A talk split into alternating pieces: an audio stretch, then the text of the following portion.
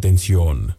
El siguiente programa es responsabilidad de quien lo produce y quien lo escucha. Los testimonios vertidos dentro del mismo pueden provocar una pequeña dosis de sobresalto, espanto y resquemor. Escúchelo bajo su propio riesgo y de ninguna manera lo haga solo. ¿O acaso está solo?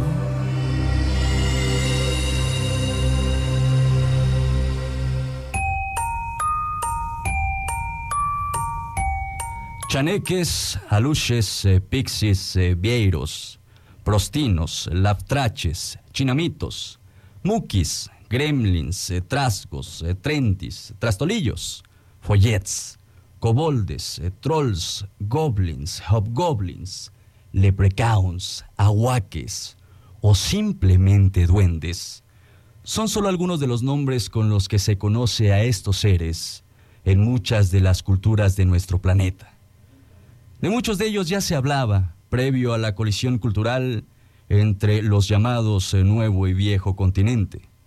Resulta curioso que en muchos puntos del orbe se tenga referencia sobre estos espíritus elementales que hay quien afirma que están aquí, incluso antes eh, del hombre mismo. Es eh, por demás interesante que al día de hoy, a través de la tradición oral, se les siga recordando, pero más allá de las historias, los mitos y las leyendas, hay quien afirma haberles visto, incluso haber eh, convivido con ellos. El día de hoy, con el amparo de la oralidad de nuestros ancestros, nos eh, daremos licencia para viajar eh, por el mundo de los duendes y los chaneques. Estos seres diminutos que siguen poblando el universo sobrenatural de nuestro país y del mundo. Abramos el baúl y que salgan las leyendas. Apaga la luz.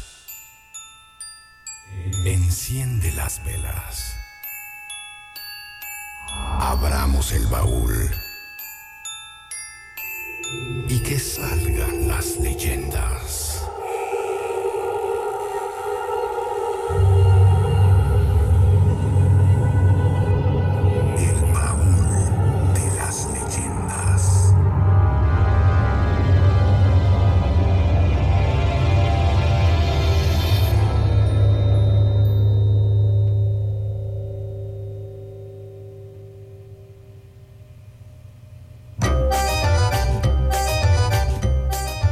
Bienvenidos y bienvenidas a este conciliábulo leyendero que iniciamos el día de hoy en una emisión más, en una sesión más del eh, baúl de las leyendas. Gracias por acompañarnos esta noche de misterio y tradición a través eh, de las frecuencias eh, de Grupo FM Radios y también, y también por supuesto a través de la vía digital en esta opción de los ceros y los unos a quienes nos escuchan también en nuestra versión podcast. Hoy es una sesión especial porque a partir de esta entramos eh, prácticamente ya en este umbral de la mitad de los programas. De aquí ya vamos eh, pues a la parte final de este baúl, pero no se pongan tristes que todavía nos quedan con este cuatro programas más que vamos a disfrutar nosotros aquí desde algún punto, desde alguna región del estado de Oaxaca, desde algún encanto desde algún lugar misterioso y ustedes allá, del otro lado de su dispositivo móvil o de su aparato radio receptor. Así que bienvenidos y bienvenidas almas errantes que nos acompañan en esta noche. También eh, saludamos por supuesto con todo gusto a las almas errantes que estamos aquí el día de hoy hablándoles a través eh, de estos eh, maravillosos micrófonos. Y Talibia Lorza, te saludo con gusto. Bienvenida a una noche más de baúl. Muy buenas noches, gente querida almas errantes que nos escuchan y nos permiten acompañarles a través, pues ya sea de internet o a través de la radio, la mágica radio que siempre nos permite pues transmitir todas estas historias maravillosas que hay en nuestro colectivo oaxaqueño. Y bueno, yo estoy muy agradecida de estar esta noche acompañada de mis compañeros. Eh, y bueno, tome sus precauciones. Yo le diría que tenga muchísimo cuidado si delante de usted está una flor blanca. ¿Por qué? Más adelante nos enteraremos. Pedro Romero, bienvenido al Baúl de las Leyendas. Buenas noches, ¿cómo están? Me da mucho gusto verlos, saludarlos en este miércoles de Baúl de las Leyendas. Hoy abordamos un tema muy interesante y que también despierta mucha curiosidad, despierta mucho morbo porque pues tiene que ver con estos seres que son bastante traviesos, pero que también pueden ser muy, muy, muy, muy malévolos.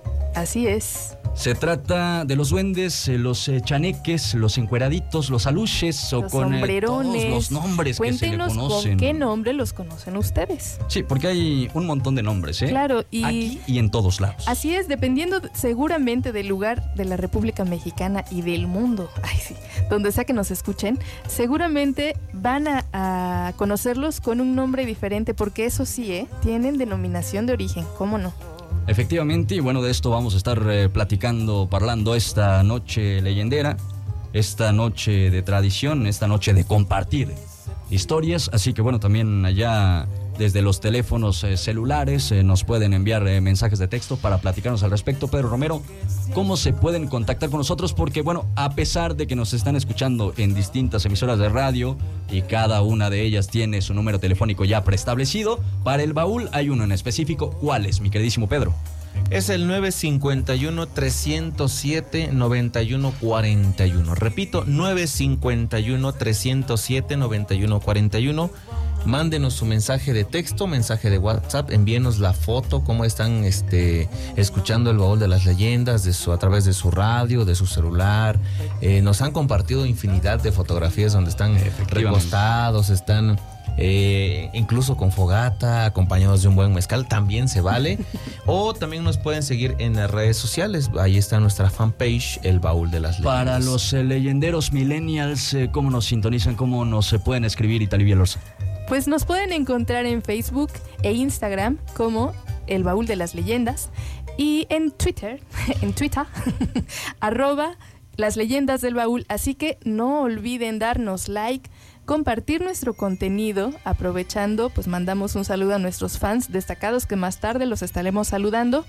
Y bueno, estén pendientes de nuestra página en Facebook porque viene una promoción muy interesante, sobre todo para aquellos que son muy valientes y quieren ir a visitar a la Matlacigua. Vamos a regalar dos eh, boletos, eh, todo pagado, con todos los gastos incluidos. Un para tour. un eh, paseo, ¿no? Para un tour es. junto a la Matlacihuatl. Ah, no me Así digan. que sí, cortesía de nuestros amigos de Mezcalería El Palomo, a quienes les enviamos un abrazo y de verdad un agradecimiento, que siempre nos escuchan con todo y Un fogata. saludo para ellos.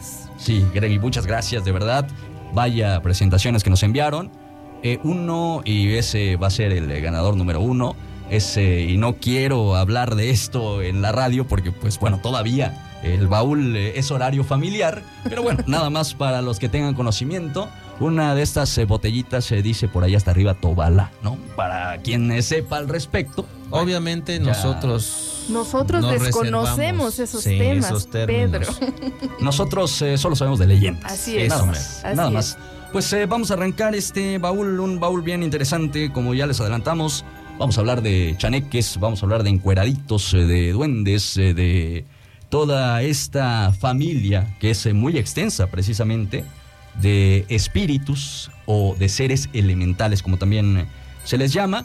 Y bueno, también aclarar que somos eh, divulgadores, hay gente que ha hecho investigaciones eh, muy serias al respecto, de verdad. Aunque suene Sí, inverosímil. aunque suene inverosímil, hay gente que se está dedicando precisamente a estudiar la existencia de este tipo de seres. No es nuestro caso, nosotros tratamos de llevarle a usted la información y de platicar también lo que se dice a través eh, de la oralidad, a través de la tradición oral popular de nuestras comunidades, de nuestros pueblos, sobre todo de nuestro país, en México y de nuestro estado, Oaxaca, ¿no? Pero bueno, según eh, se dicta en la a manera general, a manera mundial, estas eh, criaturas eh, son criaturas féricas que están relacionadas con el mundo de las hadas, con gnomos también. Y bueno, se dice que son espíritus elementales, haciendo referencia precisamente a los elementos de la naturaleza. También se cree que estos están en nuestro planeta desde antes eh, que nosotros, los seres humanos, y entre otras cosas se les atribuye la fama de que son curiosos. De hecho, esta es una de sus eh, principales características y justamente guardan una curiosidad muy intensa por el ser humano. De hecho, el eh, nombre de duende viene de manera etimológica de dueño o dueño de la casa. Es decir, bueno, esto pensado probablemente como este apoderamiento de los domicilios, pues donde existía uno de estos seres, las familias no querían habitar por las travesuras y desparpajos que podrían causarles los duendes. Por allí leí en algún texto que en el siglo XVI, incluso en parte de Europa, se podía rescindir de un contrato de renta. Por esta razón, si había un duende en la casa, eh, la ley les amparaba. Y esto es eh, bien interesante porque, bueno, en aquel entonces se creía, eh, y para muchos se sigue creyendo, en la existencia de los duendes. Y bueno, también aquí hay otro término que a mí en lo personal me agradó mucho, porque estamos habituados a escuchar de casas encantadas, o incluso de casas embrujadas, pero antes eh, de estos términos ya se usaba el de casa enduendada, que se me hizo como muy atractivo y muy curioso, ¿no? Yo en lo personal no lo había escuchado, pero se me hace muy bello incluso el de casa enduendada. Y bueno, entre otras eh, cosas eh, de, los duendes, hablando de manera general, porque ya en breve platicaremos sobre duendes mexicanos y oaxaqueños. Claro. A estos seres se les atribuyen propiedades de cambiar de formas, propiedades proteicas, a un duende le puedes encontrar como casi cualquier cosa, desde como un animal o hasta como a un ser a veces bello y a veces grotesco. También de allí varían eh, sus eh, propias eh, características. Y también se dice que respecto al tema de los duendes, y de esto vamos a platicar más adelante, es que son seres amorales, es decir, para ellos no existiría ni el bien ni el mal, por eso hacen travesuras, pero realmente no tienen esta concepción como nosotros los seres humanos. Y Talibia Lorza en este eh, libro, y hablando precisamente eh, de algunos libros que también les queremos compartir a ustedes, este de Norma Muñoz Ledo, que se llama Supernaturalia, viene una definición bien interesante, tú nos la traes precisamente sobre el origen de los duendes, ¿no? Así es, y es muy interesante, sobre todo porque explica cuáles son las dos posibles vertientes del de, el origen de ellos, pero bueno, también antes te quería mencionar que justo lo que comentabas de, este contrato este, para rentar una casa y que si se suspendía si estuviera eh, enduendada, eh, que suena muy, sí, suena genial, la verdad. Eh, es muy curioso porque en España tienen muy arraigada esta creencia de los duendes. Incluso, eh, pues sí, ¿qué tan, qué tan oficial, oficialmente viven los duendes que hasta la ley eh, te protegía contra Y esto era en el siglo XVI, pero en Islandia aún en el 2014 desviaron una carretera porque se creía que allí vivían los duendes y bueno, desviaron el curso totalmente, le invirtieron mucho más dinero precisamente por este respeto que hay en un lugar que pues es eh, eh, históricamente y también últimamente muy socorrido como ejemplo desde en el tema de educación hasta en el tema de infraestructura y en la calidad en la que viven eh, los habitantes de esta región, bueno, allí se respeta precisamente eh, si hay un lugar donde pues puede haber alguien duendes. Más habita, ¿no? Sí, eh, no, no se puede construir absolutamente nada, a pesar de que las autoridades digan, bueno, la gente, los ciudadanos dicen no. Wow, eso es respeto. Sí. y bien, pasando al libro de Norma Muñoz Ledo, Ledo perdón, ella nos decía que el, el origen de los duendes es controvertido que hay dos grandes explicaciones. La primera, defendía a capa y, y espada por expertos de la talla de Jorge Luis Borges, lo relaciona con el cristianismo y afirma que son una especie de ángeles caídos. ¿Qué quiere decir esto? pues también se refiere a los no nacidos. En Veracruz, por ejemplo, los seguidores de esta corriente afirman que Dios le pidió a Eva que llevara a todos sus hijos para bendecirlos. Ella los mandó llamar, pero cuando vio que aún no llegaban todos y ya tenía una plaza llena, se avergonzó por tener tantos. Dios le preguntó si esos eran todos sus, retoños. Ella mintió y le dijo que sí. Entonces Dios bendijo a los presentes y los demás se quedaron olvidados en el monte. Con el tiempo transformaron su aspecto y gestaron un gran resentimiento. Esos son los duendes y por eso hacen maldades. Esa es la primer vertiente, la primera explicación. Y la segunda corriente explica el surgimiento de los duendes y en general de todos los seres sobrenaturales a partir del origen de la vida en la Tierra. cuando las fuerzas de la naturaleza actuaron de manera armoniosa para formar el mundo que conocemos. Desde entonces, por todas las regiones, se esparcieron seres que se fundieron indisolublemente de la Madre Tierra. Según esta postura, la existencia de los duendes es anterior a la especie humana, lo que mencionabas en un, en un principio. También se piensa que su evolución ha sido mínima y no han encontrado restos fósiles que muestren transformaciones aunque los investigadores han fracasado en sus intentos por reunir pruebas físicas que demuestren la existencia de tales seres, su presencia se registra en la cultura popular de casi todas las regiones del planeta. Aparecen en los textos mitológicos escandinavos, están presentes en el folclore americano desde Canadá hasta la Tierra del Fuego, y en las mil y unas noches se habla también de los jinns o genios, como espíritus de la Tierra. Entonces se piensa que los duendes tenían una buena relación con los humanos al principio de los tiempos, cuando aún no, no los conocíamos como parte de la naturaleza. Sin embargo, la codicia y el materialismo provocaron el enfriamiento de las relaciones. Cuando nos convertimos en saqueadores de la madre tierra, y esto hay que tenerlo muy en cuenta, la legión sobrenatural decidió romper definitivamente con nosotros. Donde había amistad y colaboración, aparecieron el odio y el deseo de perjudicar. Ellos que se posan con suavidad sobre el planeta sin alterarlo, esa es una de las reglas principales de los duendes, no pueden comprender nuestro afán destructor. Por eso consideran que los humanos, en su enorme mayoría, son seres indeseables, subrayo la palabra, cuya presencia no es grata y a los cuales hay que causar todas las molestias posibles para así mantenerlos fuera. Y si nos ponemos a pensarlo, señor Romero, esta última que escuchamos tiene mucha lógica, ¿no? Claro, fíjate que acabo de encontrar eh, también otra vertiente, pero de eh, la mitología mexica. Fíjate que a los chaneques o duendes eh, se les asocia con el inframundo, son entidades asociadas al inframundo y cuya principal actividad es cuidar los montes y los animales silvestres. Según las creencias, se pueden, pueden adoptar diversas formas, de las cuales destaca el de pequeño hombre o mujer y dejan huellas blancas. Se caracterizan por ser muy mentirosos y estos seres habitan en los bosques, las selvas, cuidan de los manantiales, los árboles y los animales silvestres. Se cree que son capaces de asustar a la gente y hacerles perder su tonali, o ya hablamos de los, este, de los tonalis. Su alma, de su esencia. El espíritu asociado con el día de su nacimiento. Y si esto sucede, debe ser corregido con un ritual destinado a recuperar el tonalí perdido o la persona afectada puede llegar a morir. En la actualidad eh, son espíritus traviesos con aspecto de niños que esconden cosas y se le aparecen a la gente distrayéndolos para hacerles eh, perder el camino o desaparecerlos. Hay una creencia que dice que, bueno, más adelante lo comentaremos a grandes rasgos, pero si vas a ir solo por el monte, deberías llevar la ropa al revés. Esa es una de, Esa es eh, muy interesante y que se replica con las brujas también, ¿no? En este caso, según la tradición oral. Oye, también hay una más eh, que es eh, bastante lúgubre, a mi parecer, que es la versión de quienes afirman que los duendes serían espíritus de los niños muertos durante la conquista. Estos serían los duendes.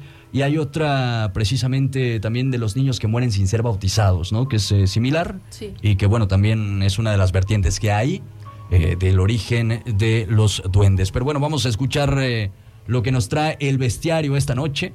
Eh, Itali Lorza, nos preparaste un gran bestiario. ¿De qué se trata? Platícanos. Pues justo habla de esta gran variedad de, de, criaturas mágicas que habitan en nuestro, en nuestra, en nuestro México, en nuestro y en nuestro estado también, ¿no? Si tú recorres la República Mexicana vas a encontrar gran variedad de criaturas porque no los podemos denominar con un nombre eh, debido a que la palabra duende hace más referencia a las criaturas de eh, pues europeas, ¿no? Entonces, si queremos referirnos a nuestras criaturas, pues hablaremos entonces de criaturas mágicas oaxaqueñas, ¿no? Entonces, eh, yo los invito a escuchar muy atentamente sobre todo, porque en el bestiario van a encontrar un tip muy útil para la vida. ¿No me creen? Escúchenlo.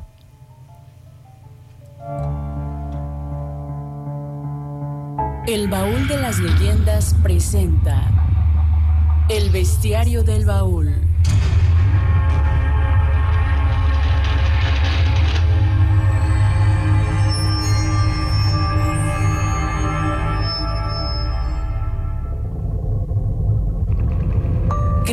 Mágicas oaxaqueñas. Localización Oaxaca.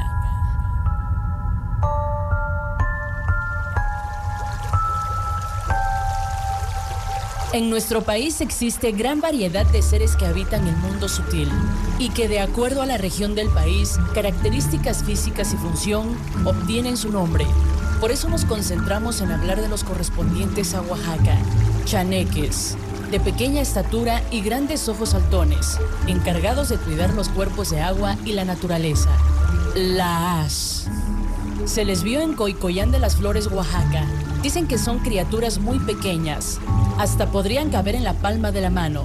Tienen debilidad por las muchachas. Si no se tiene cuidado, las puede encantar. Encueraditos. Tienen el aspecto de un niño pequeño y cabello largo. Juegan con los niños y con los animales. Disfrutan trenzar las crines a los caballos. Sombrerones. Son de tamaños variables, pero más pequeños que un niño de brazos. Le juegan bromas a la gente que pasa desprevenida por los caminos. Si te encuentras un sombrero tirado, lo mejor es no acercarse. Puede estar cerca un sombrerón. Se dice que los humanos no les agradan, pero que si eres amable con ellos, te pueden dejar ir. En términos generales, estas criaturas son traviesas y aunque son de tamaño muy pequeño, su fuerza y poder son enormes. Tienen una debilidad por los niños pequeños, por su alma, ya que es inocente, tanta que a veces juega con ellos, pero a veces se enamoran tanto de los pequeños que tratan de llevárselos. Dicen que una de las formas de distraerlos para que los dejen en paz es darles dulces, otra de sus debilidades. Todo lo dulce les gusta, específicamente la panela. Se sabe que otro de los remedios para alejarlos es ponerse la ropa al revés. También si en casa se oyen ruidos extraños, hay que poner un sombrero volteado. Existen otras opciones como reírte a carcajadas frente a ellos. Hará que desaparezcan. Una opción un tanto escatológica es soltar una flatulencia. Entre más ruidosa mejor. Se dice que al instante desaparecen. Estos remedios no han sido comprobados.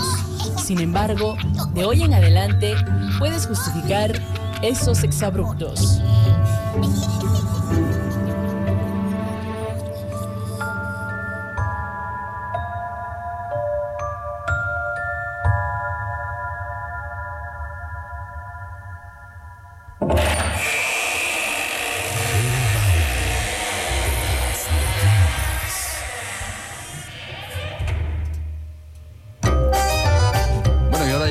Cuál es el pretexto perfecto cuando pues a usted se le suelte una, eh, terrible y asquerosa flatulencia, ¿no? Sobre todo muy sonora. Bueno, lo primero que podemos decir es que vimos a un duende. Usted disculpe, vi un duende. usted Imagínese. Ya ven, le dije, le dije que este tip le iba a salvar la vida en algún momento. Esta es una casa en Usted escucha el baúl de las leyendas y va a ver todos los recursos que le ofrecemos. ¿Cómo no? ¿Cómo no? Para evitar bochornos, para evitar pasar bochornos. Oye, Pedro Romero, pues hay que tener dieta, ¿no? Pro duendes eh, antes de entrar a una casa enduendada, hay que pues, eh, pues hay que consumir eh, bastante frijol, ¿no? Digo, sí. Y sin remojar para que tenga ah, todo el power, ¿no? Bueno. Ahí está la receta. Ahí está la receta porque Se trata de pura medicina tradicional. ¿eh? Estamos hablando de lo alternativo, Alternativo, que usualmente se acompaña de semillas de calabaza y también este iguajes para que ah, tenga una mezcla perfecta antiduendes. bueno, esta es una poción antiduendes. bueno.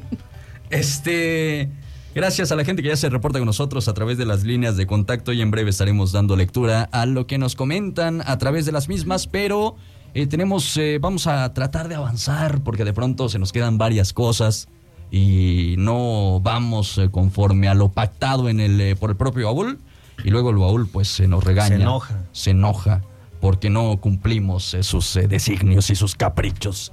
Así que, Italí Belorza, por favor, platícanos nuevamente qué vamos a escuchar.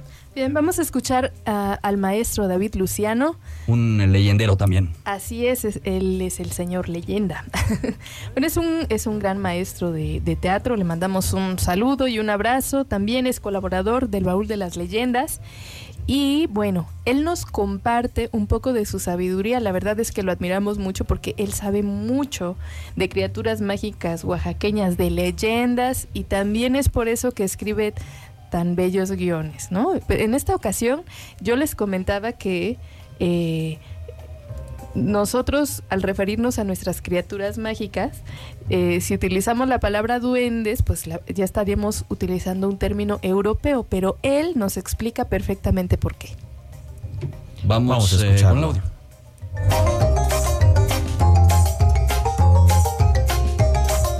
Buenas noches. Eh, con respecto a los duendes, eh, no sé si sea la palabra correcta para definir estos seres sobrenaturales que son concebidos en, dentro de la cultura mexicana, mesoamericana o latinoamericana, por decirlo de alguna manera. Porque este es una mitología un tanto diferente. El término duende proviene de, de Europa. Acá en México, este, con la conquista de los españoles, con la pérdida cultural que hemos sufrido hasta la fecha, desconocemos los nombres de seres eh, sobrenaturales, una clasificación que pueda más o menos este, hacernos ver con claridad cada, cada uno de estos seres, cada uno de estos seres que habitarían en, nuestra, en nuestro panteón mitológico, por decirlo de alguna manera. ¿Qué quiere decir? Por ejemplo, eh, nosotros hemos escuchado hablar de chaneques, eh, y otras figuras que podrían ser similares dentro de nuestra cultura. Sin embargo, este, el chaneque como tal es un es una especie de ser, un espíritu, por decirlo de alguna manera, que se carga de establecer una armonía, un encuentro armónico entre cada uno de los seres que habitamos la naturaleza. El chaneque se concibe como un ser que proviene de un de un espacio acuoso, un espacio de agua. Surge de ahí como una fuente de vida, es decir, establece la relación entre la fertilidad de las tierras ¿no? con, el agua ¿no? y las, el manejo de las semillas. Por ejemplo, eh, si se mantiene una buena relación con el chaneque, el chaneque va a proteger los sembradíos de las plagas, es decir, de hormigas, langostas, zanates, etcétera, etcétera, etcétera.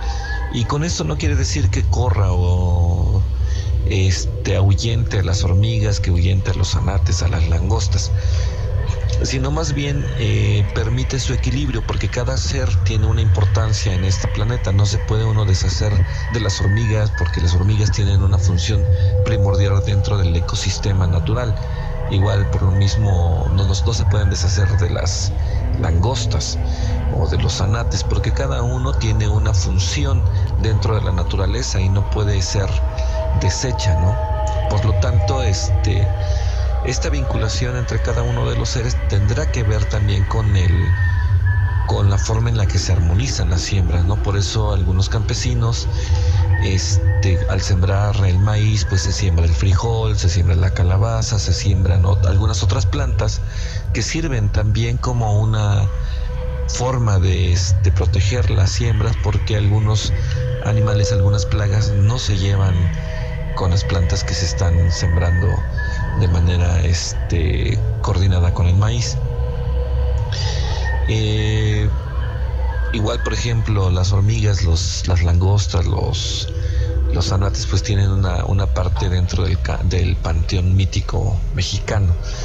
Entonces, el chaneque lo que hace es establecer una vinculación, una especie de relación diplomática entre cada uno de estos para que el, si bien las hormigas consuman lo que tienen que consumir y basta y no se vuelvan plaga, lo mismo va a ser con las langostas, con los chapulines, que solamente van a consumir la parte que les corresponde para poder existir. Y bueno, por supuesto también con las aves que se alimentan de las semillas, ¿no?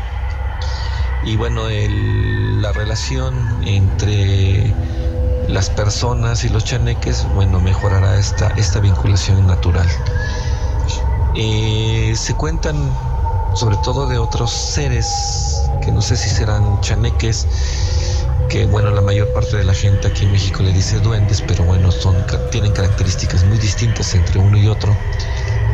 Eh, algunas gentes describen como unos niñitos güeritos, mechudos, que si se aproximan a uno pues nos van a llenar de piojos. o nos van a infestar de piojos, ¿no?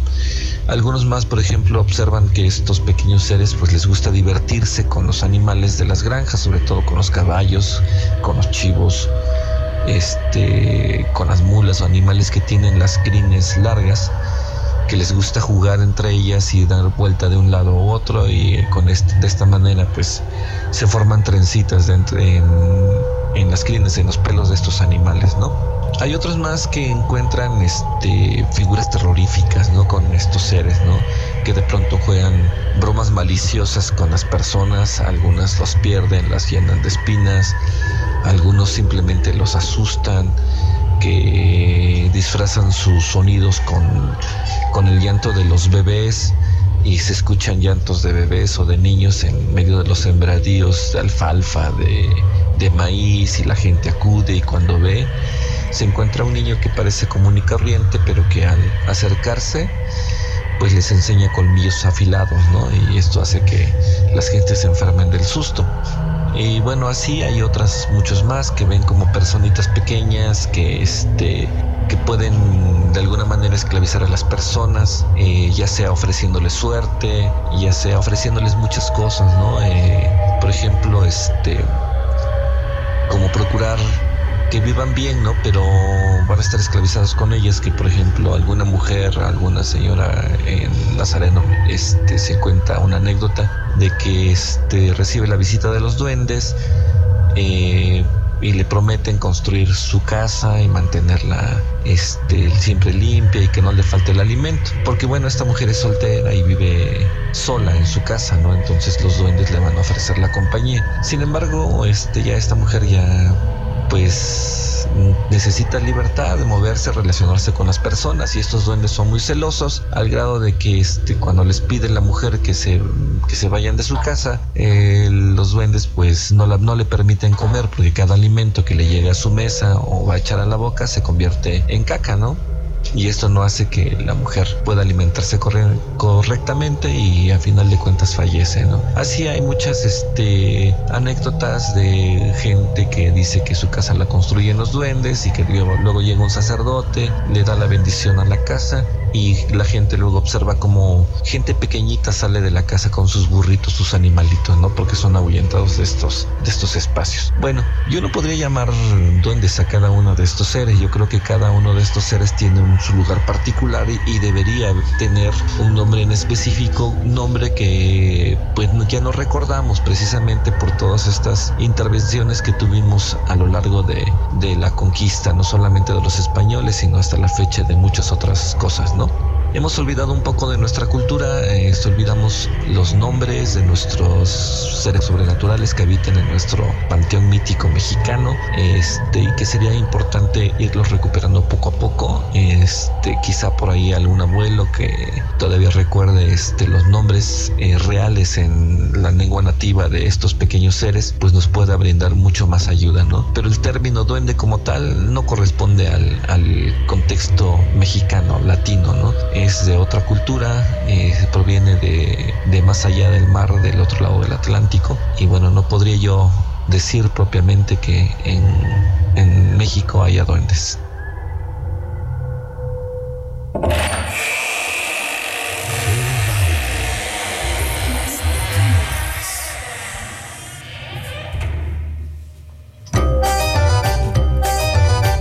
Vaya magnífica explicación eh, que nos eh, regala el maestro David Luciano, a quien le agradecemos de verdad de manera infinita por eh, participar con nosotros, un leyendero de corazón, de verdad, y a quien enviamos un saludo muy cordial, aparte también participa como actor en las leyendas del baúl, en distintas leyendas del baúl, así que bueno, es un participante, un leyendero muy activo de esta serie de programas. Y bueno, también eh, nos quedamos, creo, con que el tema de duende es una palabra, es un término muy genérico porque, bueno, en eh, todas las comunidades, en eh, todos los municipios, en todos los países incluso también, los duendes, por llamarle así de manera muy general, tienen sus propios nombres de acuerdo a la oralidad de las distintas regiones. Esto es muy característico y como pasa en Oaxaca, pasa en prácticamente todo el mundo. Aquí lo curioso es que las eh, descripciones, a pesar de que eh, la cuestión sobrenatural o sus eh, funciones son distintas en ocasiones, La descripción de tamaño, incluso de algunos rasgos, coinciden entre algunos lugares muy distintos y distantes de otros. De esto estaremos platicando después de la pausa y también hablaremos sobre el tema de duendes mexicanos en específico, duendes oaxaqueños. Así que, Italí y Pedro, pues que se quede con nosotros, ¿no? Así es. Les, les hacemos una invitación. es, un duende. es un duende que nos está haciendo, travesuras, hoy ¿eh? travesuras. Acuérdense que les dijimos, hablar de duendes siempre implica estar atentos a que nos van a hacer travesuras. Entonces, hoy andan traviesos, lo sentimos mucho, pero quédense con nosotros porque más adelante eh, tenemos mucha más información para usted. Vamos a conocer a los duendes oaxaqueños, a estas criaturas mágicas oaxaqueñas, como ya bien nos lo mencionó el maestro David Luciano. Y bueno, tenemos sorpresitas en la noche, así que quédese aquí. Quédese aquí porque la leyenda está muy buena. Así es que, si ustedes me lo permiten, el baúl me está haciendo la señal que le hacían a Raúl Velasco, que vamos al corte comercial. y ya regresamos. Esto es el baúl de las leyendas.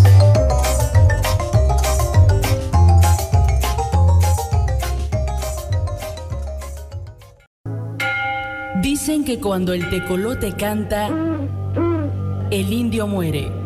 No es cierto, pero sucede.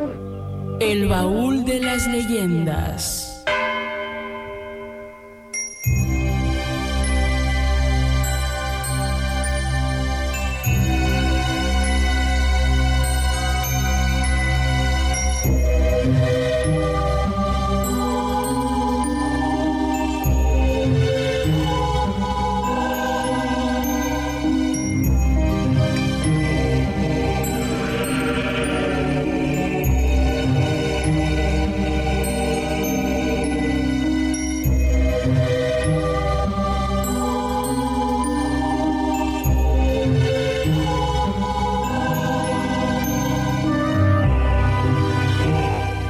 Continuamos eh, a través eh, del eh, baúl de las leyendas en eh, Grupo FM Radios. También, por supuesto, un saludo a quienes nos escuchan o a quienes nos van a escuchar a través de la vía del podcast. Gracias también por seguir de cerca este formato del baúl de las leyendas.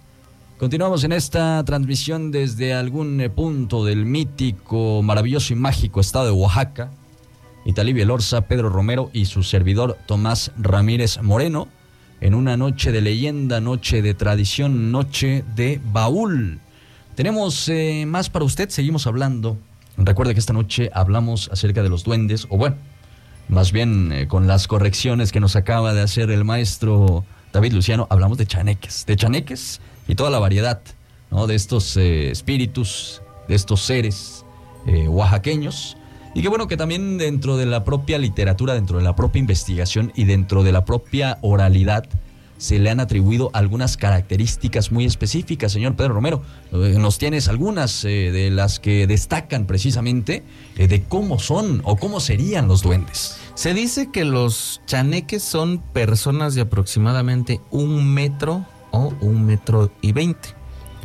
Tienen los pies al revés, el cuerpo deforme, poseen cola y carecen de la oreja izquierda.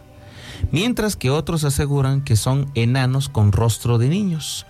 Y otras personas afirman que son personas de corta estatura, enorme cabeza y piel color chocolate.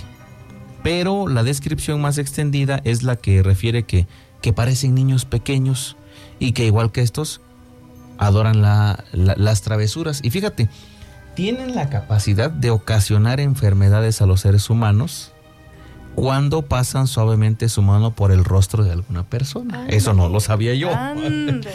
Aunque la creencia popular atribuye tales padecimientos al aire que dejan a su paso. A veces encantan a los niños y se los llevan. Hay quienes explican que los chaneques raptan niños para convertirlos en sus sirvientes. Por ello, las madres les colocan amuletos a sus hijos tales como el ojo de venado, la semillita de color café, o cruces de palma, o les ponen la ropa al revés con el fin de protegerlos de los chaneques. Es una serie de datos eh, muy interesante. También eh, Laura Elena, en este eh, libro, en esta investigación que se hace por parte del Instituto Nacional de Antropología e Historia, dice que tienen cabeza plana, aguda y hueca, pero son capaces de dominar al eh, ser humano. En cuanto a su tamaño, eh, según eh, la recopilación de historias que se han recabado, se asegura que algunos son pequeños, de cabellos muy largos, claros u oscuros. Aunque su piel generalmente es oscuro, y lo que llama particularmente la atención de su morfología es que sus pies están invertidos. El izquierdo está en el derecho y viceversa. Hecho que constatamos en algunas de las historias más populares de la tradición oral. Eh, también eh, se comenta que pues estos, eh, bueno, algunos van desnudos, otros se les relacionan con algunas ropas características de la región. Y también, bueno, hay quienes los ve como la propia mercadotecnia o la globalización nos los ha presentado, ¿no? Con este color verde y los zapatos picudos, pero bueno, este, esta ya es ya es otra historia, ¿no? Muy anglosajona. Muy este, europea. Europea, europea, sí, porque bueno, ah, en el eh, tema también eh, de San Patricio ya es que... Muy, eh, irlandesa, de hecho, ¿no? Sí. Sí, efectivamente es cuando se populariza. Más tarde, si quieren, platicamos un poco de esta, de esta historia que es interesante. Es el libro de Laurelena Romero López, que es un libro titulado Cosmovisión, Cuerpo y Enfermedad eh, publicado por el Instituto Nacional de Antropología e Historia. Y si está publicado por el Instituto Nacional de, Antropología e Historia, pues obviamente es una investigación muy seria. Por eso es que al principio del programa le mencionábamos, ¿no? Que eh, hay investigaciones serias acerca de este fenómeno de los chaneques. Efectivamente, efectivamente. Y bueno, también nos dice que para provocar transformaciones eh, se, bueno, se transforman en algunos animales y se hacen invisibles también.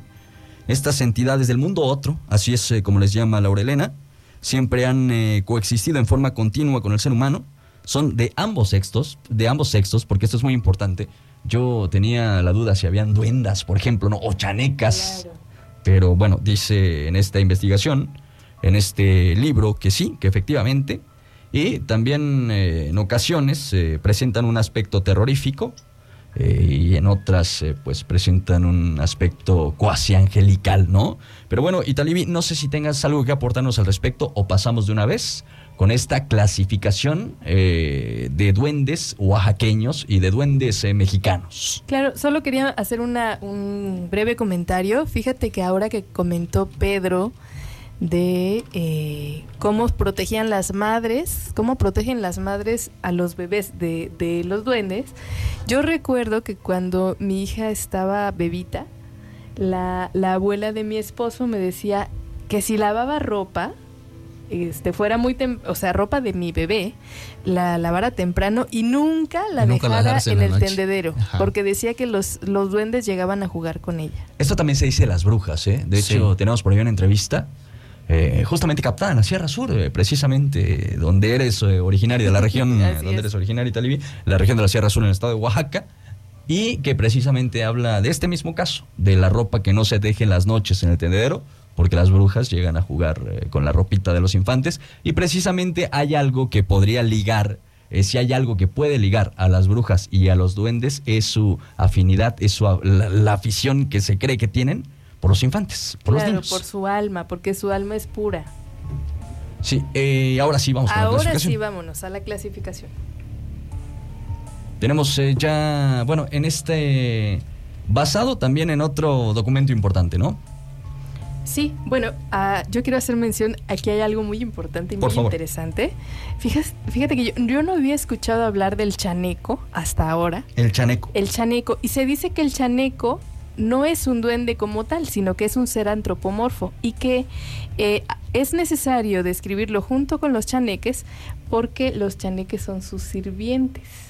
¿Cómo son sus sirvientes? Bueno, el chaneque es como, el chaneco, perdón, es como un jefe. Se dice que él es el señor del monte. Ustedes han escuchado hablar del señor del monte. Claro. ¿No? Y, y otro nombre que se le da es el señor del Tlalogán que es el dueño de los animales o viejo que cuida la tierra. Y entonces, como tiene esta misión de cuidar la tierra, de cuidar los manantiales, de cuidar a los animales, eh, se ayuda de los chaneques para conservar este equilibrio. Y también él es quien ordena, por ejemplo, quién sí y quién no debe, eh, es merecedor de un castigo. Eh, ¿Para los chaneques o para los hombres? Para los humanos que se meten a, pues a su territorio o a dañar la naturaleza. porque esto es importante, ¿no? Eh, para mucha parte de la tradición oral o en muchas leyendas, un chaneque no te daña, no te hace nada hasta que entras en cierto territorio, digámoslo así, protegido, sagrado, para los chaneques donde hay una importante carga energética, ¿no? Según la propia tradición oral. Pedro Romero.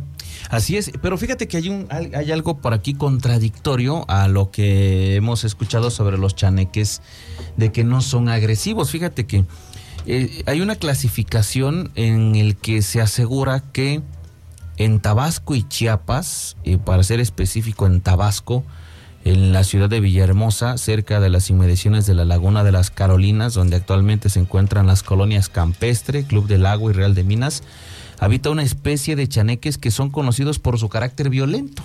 Ah. Fíjate que la tradición oral pues menciona que muchos casos de niños que han sido maltratados por estos extraños seres, luego de haberse ganado primero la confianza de los infantes, y se dice que prefieren a los niños varones que estén solos, sobre todo aquellos que son los mayores entre sus hermanos. Se les aparecen de noche y luego se hacen sus amigos. Después de que se hacen sus amigos, los atacan violentamente. La tradición también responsabiliza a los chaneques de este lugar de muchos casos de desaparición de niños. Y esto es un eh, tema también en la propia tradición oral prácticamente todo el mundo, ¿no? Hay muchos casos que se cuentan, no solamente de chaneques y de duendes, sino también Italibi, de hadas, ¿no? Así es, y es como una pues una relación de complicidad que tienen estos dos. Los amigos imaginarios, eh, Pedro Romero y Talibia Lorza, de los cuales vamos a platicar más adelante porque vamos a platicar de esta de este gusto, ¿no? Porque es este gusto de los chaneques o de los duendes por los niños. Y eh, también hablaremos un poco acerca de estos eh, supuestos raptos que existen, ¿no? En los cuales, bueno, se cuentan leyendas en buena parte del orbe. Pero vamos eh, ahora a escuchar algo más que ya les eh, tenemos eh, preparado, por supuesto. bueno, antes, Italibi, esta, ¿tenemos ya la, la clasificación de duendes?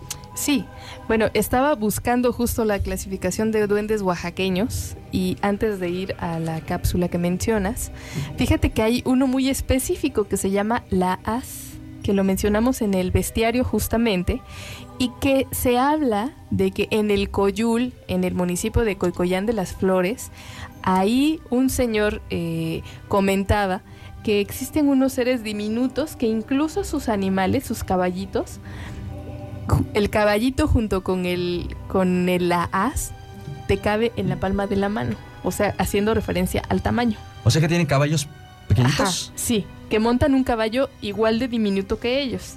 Y estos seres tienen eh, las, las orejas puntiagudas, pero tienen una mirada como muy coqueta, porque su debilidad es encantar a las muchachas. Y entonces las muchachas se dice que ya cuando están en, eh, pues en edad, eh, ¿cómo se puede decir? Que están floreciendo las chicas, pues tiene, deben tener especial cuidado y sus familiares les hablan de, de esta especie, por de llamarlo de alguna manera, de duendes, de chaneques porque se las pueden encantar y las pueden perder. Acuérdense que hablamos de que los chaneques pueden robarse el tonali de las personas, ¿no? Que es el espíritu, El espíritu, el alma, la esencia. Entonces se dice que a las personas que las eh, hay un tipo como de encanto, pues quedan como oídas. Oye, pero si da miedo el as, ¿no? Este duendecito, el eh, caballo, creo que también el caballo pequeñito es muy terrorífico. Y bueno, también, también hay que mencionar que no hay que irse con la finta del tamaño de un chaneque, de un duende, de un, de un encueradito, de un sombrerón, porque aunque son pequeños, todas estas criaturas pueden incluso dominar eh, los fenómenos atmosféricos, pueden hacer llover, pueden hacer que haya muchos relámpagos, pero también tienen fuerza descomunal. Entonces, eh, nada tiene que ver el tamaño con el poder que poseen. Aquí sí es una cuestión eh, pues eh, bastante interesante lo que nos platicas. Y bueno, también tenemos algún otro, algún otro chaneco, algún otro chaneque. Sí, bueno, hablamos de los encueraditos. Y encueraditos más el fenómeno de la desaparición de algunos niños e incluso personas mayores, ¿eh? Resulta que estos encueraditos que son tan traviesos andan en los caminos y se dice que su especialidad pues es eh, cuando alguien está perdido, ellos lo encuentran, pero lo encuentran y se lo llevan. Y es entonces cuando resulta que quienes logran regresar comentan que estuvieron en un lugar que no conocen, en un lugar que, que no, o sea, que no hay un lugar igual en la Tierra. ¿no? Un lugar totalmente diferente. Y que, eso se relaciona también con los encantos de los cuales hemos platicado. Que ¿no? podrían explicar cómo es, pero que ahí, para ellos, transcurrió apenas unos minutos o unas horas y cuando logran salir, ¿qué crees? Pues que han pasado años. Esa es una de las particularidades de cuando los, los encueraditos se llevan a alguien. Y fíjate, te voy a comentar algo al respecto. Eh, me comentaba mi mamá hace unos días que un, eh, venía una persona a darles unos talleres aquí a Ejutla. Él es originario de Puebla. Y en una de esas charlas, ya ves que estas historias salen mucho de manera espontánea. O sea, si, planeas hablar de, de, alguna experiencia, no la cuentas tal cual. Él dice que eh, cuando iba a la escuela primaria se me olvidó exactamente el lugar de, de, Puebla, de donde él es, pero que al salir de la escuela había una hacienda abandonada, una especie de trapiche donde pues este a los antiguos este, pobladores hacían trabajos del campo. Y eh, la gente mayor les decía que no se acercaran a esta hacienda porque se podían perder o no podían regresar. Había una especie como, haz de cuenta que entrabas y como si fueras a un laberinto, ya no sabías por dónde por dónde salir. Entonces, una de estas eh, sal, una de esas salidas de, de la escuela, él y su grupo de amigos dijeron, no, pues vamos a jugar, ¿no? Y se fueron a jugar a esta hacienda hasta que se encontraron a una persona que les invitó a ir más adelante. Entonces ellos dijeron, vamos, pues total, no nos tardamos nada y empezaron a caminar por dentro de la hacienda y cuenta él, empezamos a ver casas que nunca habíamos visto. Empezamos a ver este unos niñitos que estaban, o sea, para nosotros que eran hijos de las personas que estaban que vivían ahí. Pero eh, yo yo siempre me opuse, ¿no? Yo siempre dije, "No, mejor nos regresamos porque es que me va a pegar mi papá, ¿no? Y uh -huh. si mi papá pues, se entera que yo llego después de, de, la hora de clases, pues me va a pegar con el cinturón y dice, y yo siempre me quedé con eso, yo no quería seguir caminando hasta que, pues para mí que avanzamos unos 10 o 15 metros y yo le dije, no, ¿sabes qué? Nos vamos a regresar. Y eh, pues yo jalé a mis compañeritos y nos salimos de ahí. Afortunadamente todavía encontramos la manera, ahora sí que nos, nos, memorizamos el camino, realmente no era mucho. Y cuando salimos de la hacienda, ¿qué creen? Ya estaba oscureciendo. Y andaba mi papá con otras personas que nos andaban buscando por todo el pueblo y que no nos encontraban. Nosotros salimos de la escuela como a las 12 del día y pues, según nosotros solamente caminamos 15 minutos y cuando salimos de ahí ya estaba oscureciendo. Dicen eh, los eh, que estudian esto que hay una medición eh, precisa, que un minuto en estos lugares es equivalente a una hora en nuestro mundo y de ahí precisamente la diferencia que existe en cuanto al tema del tiempo, ¿no? Pero bueno, esto es lo que también se ha investigado, se ha estudiado y también se ha recabado a través de tantos relatos de la tradición oral eh, popular. Pedro Romero, tenemos algunos mensajes de texto porque ya nos tenemos que ir a corte. Así es, y voy a tratar de ser lo más breve posible. Muy bien, nos mandan la fotografía desde donde nos están escuchando en la calle 16 de septiembre y nos están presumiendo que están preparando tlayudas. Uy, qué rico. Los escuchamos en la calle Hidalgo, dice, fue el 2 de mayo en el hospital de San Pablo, Huixtepec, el día que nació Luis. Ese día llegamos como a las 10 de la noche que le empezaron los dolores a Gaby, pero nosotros no llevamos el papel para internarla y empezamos a caminar fuera del hospital, pero allá está muy oscuro y su mamá llegó como a las 10 de la noche. Ah, es una historia muy larga. Ahorita lo vamos a compartir. Bueno, hay que, Una hay disculpa, que ¿eh? leerla y luego la Sí, claro. compartimos, Luego la por- compartimos por el tiempo. por cuestión de tiempo. Buenas noches, saludos a Yasmín de la Calzada del Panteón que está escuchando el baúl de las leyendas. No importa que terminen hasta las 11, ella lo escucha hasta que se termine. Ay, saludos, Gracias. saludos a ella. Buenas noches, yo les escucho desde la calle Hidalgo, Ejutla de Crespo. Yo tengo una experiencia, una vez mi, mi marido y yo escuchamos La Llorona. Ándale, qué miedo. Muy bien. ¿Qué tranza pandilla de los escuchamos desde la zona militar en. Miahuatlán? Ay, pues Saludos. saludos hasta la zona militar. Cuéntenos qué se les aparece Los por militares allá. ven muchas cosas. Sí, Sí, sí, por sí, eso no. precisamente se los digo. Nos preguntan cuándo pasa el chiflido del diablo. Ese fue una, Una leyenda, una leyenda hace un par de años, ¿no? hace Un par de años. Buenas noches, programa genial. ¿Qué tan cierto es que las figuritas que venden o suelen verse en tiendas esotéricas tienden a ser peligrosos si no se les cumplen sus antojos? Hay, Hay sí. vertientes, sí. Pero sí, es que este es otro tema, ¿no? Sí. Porque aquí se le llaman espíritus familiares. De Claro. hecho, o duendes eh, familiares y que están más relacionados con el tema de la brujería. Entonces Claro. la creencia es que los tienes que alimentar, pero si no los alimentas o si no les cumples sus antojos, pues se vuelven en contra de ti. Pero este es otro temazo, ¿no? Claro, es un tema muy aparte. Como siempre, escuchando el baúl de las leyendas acá en Mezcal el Palomo. Saludos. Saludos. Saludos. allá. Muy bien, eh, los duendes, estos seres mágicos, no les debemos confundir, ya que su nombre no es sinónimo de fantasma.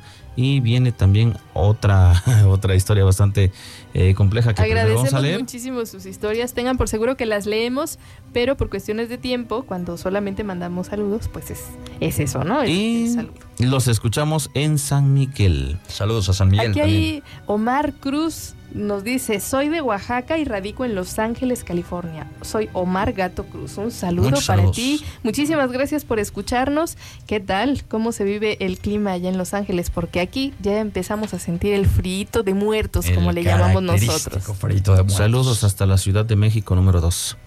Te escuchamos en Hacienda Vieja, muy bonitas las leyendas.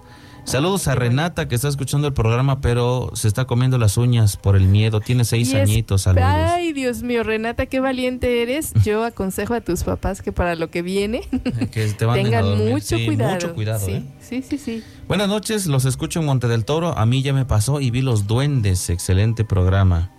Muchas Podrían gracias. mandarle saludos a mis pequeñas nuevamente. Eh, Fátima y Ana están escuchando. No se pierden el programa. Saludos para ellas. También tenemos un duendecito aquí, un, Un chanequito un muy chanequi- especial. Una chanequina Una chanequita muy bonita. en cabina. Buenas noches. ¿Qué diferencia hay entre un duende y un elfo? Ah, allá vamos, para allá vamos. Para allá vamos. Un saludo para todos los integrantes que conforman eh, comunicación. Doña Patti, don, Doña Rubí, el Rubí, Irán, Luis Roberto, Brenda, Fátima. Y saludos desde Es Comunica Azul, dice. muy- Comunica Azul. Ah, saludos. Saludos hasta allá. Y vamos a ver un mensaje de texto y hasta aquí lo vamos a dejar. Hola Tomás, tienes un excelente programa. ¿Cómo puedo tener una playera del baúl? Ándale. Bueno, Hoy es el último día para pedir playeras del baúl, por cierto. Si la quieren pedir, de una vez porque se va el último pedido y el último viaje. Si no la piden hoy, Ya, Ya no les no. toca. ya no habrá más playeras del baúl hasta el próximo año. Así que bueno, ahora es cuando. Y pues déjenos sus datos allí y ya nos comunicamos con ustedes. Y muchas gracias de verdad por todas las felicitaciones. Nos vamos a la pausa, leyenderas y leyenderos. Quédense con nosotros. Esto es El Baúl de las Leyendas.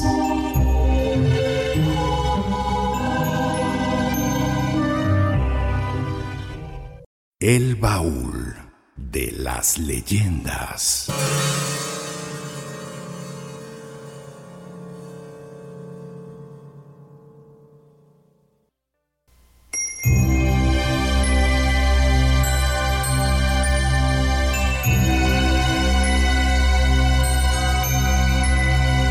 Continuamos en esta, la cuarta emisión, el cuarto programa ya del eh, baúl eh, de las eh, leyendas.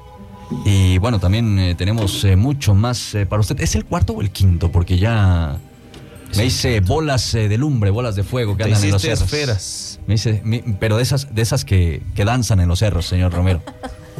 ¿En, cuál andamos? Es el cuarto o el quinto. quinto? Es el Es quinto, el ¿verdad? quinto. Nos falta quinto, sexto, Bueno, séptimo y octavo. Se nos yo falta le, cuatro con yo le este. aconsejo que le sugiero, ¿no? Que si usted hasta ahora le va agarrando el saborcito a escuchar las leyendas de nuestro Oaxaca, Pues esté muy atento porque ya vienen los últimos tres programas, que será el 30, 31 y primero. primero. Y esté atento porque el primero hacemos siempre un evento de cierre de temporada. Entonces si usted quiere participar con nosotros, si usted quiere estar, pues esté atento a nuestras publicaciones, síganos, síganos en la página en Facebook, estamos como El Baúl de las Leyendas. Y también esté muy atento a las transmisiones porque ahí les iremos dando más datos cada vez de cómo estará ese cierre del baúl. Cerramos con programa en vivo. Así Esa es una, que. histo- una, sí. una noticia maravillosa desde ya. Así que bueno, si usted quiere convivir con nosotros esa noche, pues esté muy atento para que sepa cómo le puede hacer. Saludamos a la gente que ya nos sintoniza en la ciudad de Oaxaca desde Estéreo 1. Enviamos un abrazo, por supuesto, también a la gente de Radio Mar en eh, Huatulco, a la gente de Miahuatlán, eh, de Porfirio Díaz. eh, allí nos escuchan desde Dinastía en el 100.5 y también, por supuesto, a quienes nos sintonizan a través de la Juteca Radio en el 95.3 de frecuencia modulada. Gracias de verdad también a quienes lo hacen a través del podcast, ¿no? A quienes lo harán ya cuando, cuando se suba. Pero bueno, tenemos eh, más eh, datos. Eh, recuerden que estamos hablando del tema de duendes, eh, chaneques y encueraditos. Así es eh, como se titula este, esta emisión, la quinta emisión del Baúl de las Leyendas.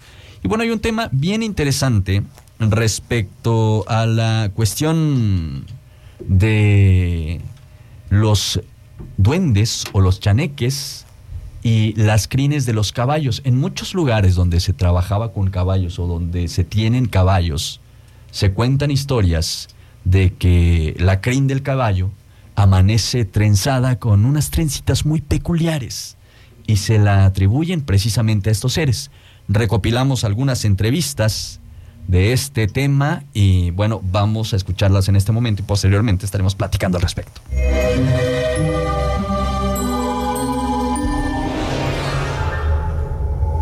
Pues el mismo presidente de, de aquella ocasión, que, que era en aquella ocasión, y también me contaba que en ese entonces, en esa actualidad, llevaban a los caballos a pastar, los dejaban en el campo y al otro día cuando iban por ellos, regresaban los, los caballos con la crin trenzada. Y pues supuestamente eh, las hadas, los duendes, son quienes les trenzan las crines a los caballos. Pues este, aquí en esta casa habían dos caballos que se ocupaban para trabajar en el molino, pero cuando los amarraba uno y estaba uno de cenar, todo bien, y al otro día temprano con la crina toda, dicen que trenzas, pero no son trenzas porque es un- que se enreda el pelo, y todos nosotros no lo podíamos desenredar, no se podía. Entonces decían otros compañeros de trabajo aquí en la casa que venían los duendes a jugar con la crina del caballo, y ellos eran los que trenzaban la crina del caballo, pero también que, ya digo, nadie de los que en sí no podía uno este, deshacer todo eso que ellos hacían. Lo que hacíamos era echarle tijera y ya quedaban con su crina raboncita, pero al paso del tiempo les crecía más y volvían otra vez a hacer esto. Pero en realidad aquí los caseros nunca vieron cómo eran los ¿verdad? sino trabajadores que venían a esta casa, ahí este, platicaban ellos que eran los duendes. Así en esa forma ellos trenzaban ese ca- cabello del, de la crina del caballo. Como estaba largo, lo dejaban bien enredado, que así teníamos que echar tijera para librarlo.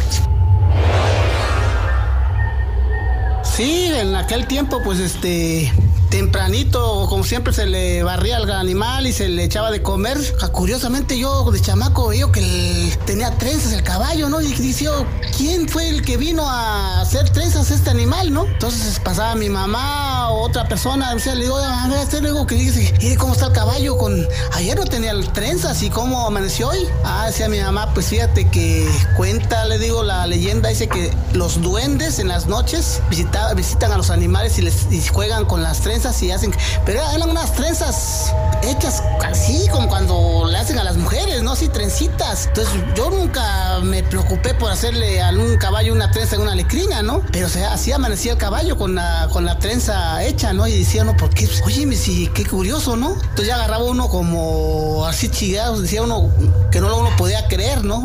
Que, ¿Cómo podía ser posible que alguien que viniera y hiciera esa maniobra, ¿no? De, de hacer esa maliciosidad de hacerle trenzas a la lecrina del caballo.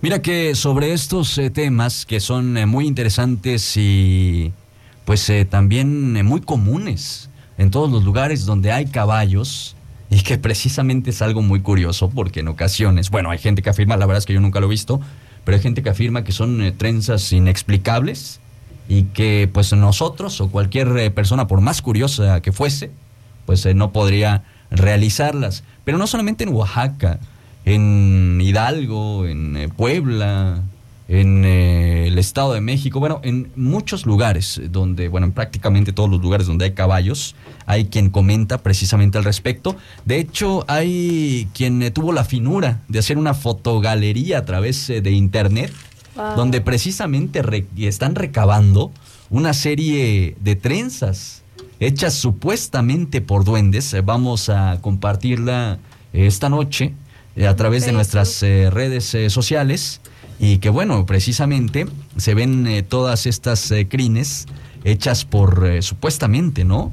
Por duendes, por toda la gente, la cantidad de gente que habla de esto y bueno, hay quien se dio a la tarea de fotografiarlas. Fíjate que aquí en, Hidalgo, en un municipio que se llama Huasca de Ocampo, este dato me lo, nos lo pasó Angie, que le mandamos un saludo está el Museo de los Duendes y ahí existe una colección, hablando de fotos, de fotos y de crines cortadas, en donde se ve con claridad cómo están estas trencitas que han hecho estos diminutos seres. Hay que darse una vuelta, es un destino muy leyendero, ¿no? Bueno, y también hablando de, destinos, también Marisa Ruiz nos pasó el dato de que en Ixtlán de Juárez está el bosque de los duendes. Esto es muy interesante. Yo había escuchado también acerca de Cajonos, también a Sierra Norte, donde precisamente un eh, buen amigo, le mandamos un saludo al buen Valdo eh, Robles, eh, gran fotógrafo por cierto, nos platicaba de un bosque enano, donde había un bosquecito, todo era pequeño, habían muchos hongos, aquí en Oaxaca, en, Cajonos, sí, efectivamente, en San Pedro Cajonos. Sí, hay que visitarlo y es muy, muy interesante sin duda alguna. Eh, porque aparte, bueno, no eh, llegan a explicarse, es una maravilla natural. Hay que caminar, eso sí, para encontrarlo, porque bueno, es un lugar al que no se llega, es decir, no vas en una carretera y de pronto pasas al bosque enano, sino que la propia gente de la comunidad es quien conoce la ruta, pero nada más. Y eso también pasa... Eh, pues en, en, muchos lugares donde se dice que están encantados, pues es una particularidad, ¿no? O sea, no llegas así como que sobre carretera, sino que muy específicamente alguien sabe dónde, dónde está y te tiene que guiar. ¿Recuerdas algún otro dato, Pedro, sobre el tema de estas eh, crines o de la crin del caballo? Pues es que mucho, ¿no? se da mucho en los ranchos que están muy, muy, muy alejados de la ciudad o en algunas poblaciones rurales en las que se tiene la costumbre de dejar a los caballos en el campo, claro, obviamente cuando eh, lo dejas en un terreno que es de, tu propiedad o cercano a, tu casa, ¿no? Eh, a veces se tiene la costumbre de amarrarlos ahí para que pues puedan ellos comer a, ahora sí que a libre acceso, como le llaman los, los que se dedican a estas eh, actividades. Y al otro día cuando van a, traerlos o a veces se encuentran con la sorpresa en, en, los establos, pero siempre hay una particularidad que son en los establos donde no hay luz. Ah, mira. Sí, sí, es más en la oscuridad donde pues al otro día pues llegas y encuentras pues el, la, crin del, del, caballo, la yegua, eh, con estos, este, pues no precisamente una trenza como tal, sino más bien son, son como si hubieran enredado los cabellos y hicieran, este, no sé, un, un sinfín de, de figuras que son imposibles de, de poder desenredar y como comentaban en las entrevistas, pues se opta mejor por cortarle, al pues al caballo. Y estamos eh, pues ya investigando en la red de redes algunas este, fotografías que han subido de estas este pues misteriosas eh, pues trenzas por así llamarlos y son unos nudos son peculiares son peculiares ¿no? ¿eh? son son sui generis son, son son muy específicas pues no es como que un trenzado como tal no es un trenzado como las que llevamos a veces las mujeres, no, no es, eh, no es ese tipo de trenza, es por aquí en el, en el chat del, de WhatsApp mencionan, parecen más rastas que trenzas. Y sí, Sí, sí, es un, es son un como eh, buen ejemplo. ¿eh? diminutos nuditos hechos por alguien que tiene demasiada paciencia, si es que fuera humano. Tú las observas y ves que ahí hay nudo tras nudo, tras nudo, tras nudo. Y eh, hablando también como de, de, eh, de estos seres, se dice que si tú tomas un terreno sin su permiso, te castigan. ¿Tú crees que también sea una manera de hacerle travesura a quien pasa por un terreno que es de los duendes y no pidió permiso? Puede ser. Fíjate que antes se tenía mucho esa, esa creencia de eh, si ibas a salir de noche o andabas, bueno, eh, al menos en mi comunidad de donde pues eh, yo vivo, eh, se utiliza mucho el riego y por las noches precisamente. Mm. Y entonces los señores se van a veces solos Sí. a regar y antes tenían la costumbre, fíjate, primero de llevar este el cigarro. Todo el tiempo es el cigarro y también pues ir este pues pu- pidiendo permiso, ¿no? Que no te fuera a asustar nada, que no te fueran a soltar un pues una culebra. No pasaba que te encontraras un tlacuacho que yo solamente una vez en mi vida fui a ver a mi papá que estaba regando a las 11 de la noche y pues vimos un tlacuache, ¿no? Pero la gente mayor decía, "No, es que eh, si te vas a ir a regar pues tu alfalfa o, o la milpa o lo que sea por las noches, debes de llevar tu cigarro para que no te hagan travesuras los duendes, ¿no? Porque ahora se supone que salen a, a vigilar lo que ellos cuidan, que son las tierras, ¿no? Claro. En este caso, como se están utilizando para un bien común y no se le está haciendo daño a la, ahora sí que a la madre tierra, pues no hay como esta pues este conflicto con los campesinos, pero sí muchas travesuras y eh, hay eh, gente que pues estilaba ir a caballo a regar o ir a dar vuelta a sus terrenos. Entonces cuando terminabas de regar y te llevabas el caballo, al otro día te dabas cuenta que tenía la crin así. Mm. Independientemente del miedo, oye, qué bella costumbre, ¿no? Eh, otrora pedir siempre permiso, Sí. cosa que ya se nos ha olvidado y que ya muy pocos hacemos, ¿no? Ni agradecemos ni pedimos Ni permiso pedimos para permiso. nada, ¿no? Y esto creo que es una de las bellas costumbres, independientemente de lo que crea o en lo que no, deberíamos de, retomar como especie, como seres humanos. Bueno, eh, enviamos un eh, saludo a Santiago Juárez que nos está escuchando allá en Miahuatlán, que está escuchando el baúl de las leyendas. Muchas gracias de verdad por la sintonía. También aprovechamos para enviarle un saludo a don Imeldo Ramos allá en eh, Dinastía. Le enviamos un abrazo también y un saludo muy, muy caluroso y muy afectuoso. Y también nos comentan estos mensajes que nos llegan de Miahuatlán. Eh, nos preguntan si ya pasamos la leyenda de la Llorona. Esa todavía no, pero próximamente. Eh, también nos comentan que hablemos de brujas, eh, porque sí hay casos de las brujas. Y también por otro lado nos comentan cómo puedo ganarme una camisa de las que mencionas. Bueno, hay que escuchar el baúl o también la pueden adquirir. También la pueden adquirir y nos apoyan precisamente a seguir con este programa. Soy Dani y no me pierdo los episodios. eh, La verdad eh, me gusta mucho que asusten, nos comentan a través eh, también de la línea de mensajes. Y nos siguen también haciendo comentarios ahí en el chat del, del baúl. ¿eh? Sí, bueno, hay, hay uno aquí que dice, yo no quiero que acabe el programa, porfa, pueden mandar saludos a Paletita Ruiz y Eduardo, allí están. Saludos, muchos Ruiz saludos. Y Eduardo, y nos dicen también, no, ni más, no voy a salir al patio, pues yo te aconsejo que, que respetes eso. Y si sales con pide permiso, ¿no? Pide permiso, ya sabes, pon tu, tu ofrenda, ofrenda algo para que todo vaya bien. Todo vaya en orden. Nos preguntan si no. Ah, bueno. Nos dicen por ahí también de las playeras. Bueno, en, en breve les estaremos Sí, respondiendo de, sobre las playeras. Saludos hasta, bueno, saludos para la familia Jiménez Cuevas de Chalcatongo de Hidalgo que están escuchando el Saludos programa. hasta allá. Chalcatongo de, Hidalgo, parte de la de familia la Campos. Aguilar y también de eh, Doña Lupe Campos que les manda saludos. Les mandamos un saludo y un abrazo. Un abrazo, por supuesto, hasta Chalcatongo de Hidalgo. Y bueno, también eh, déjenme comentarles, bueno, vamos a seguir con lo que tenemos ya preparado en este programa, que está bastante bueno, la verdad, lo preparamos con mucho esmero, y sobre todo para ustedes, para todas las almas errantes, leyenderas y leyenderos. Y bueno, también hay otro tema, aparte de las crines de los caballos, muy característico con los duendes, que es eh, precisamente su afición, su afinidad, su gusto por eh, las niñas y por los niños. por los más pequeños del hogar.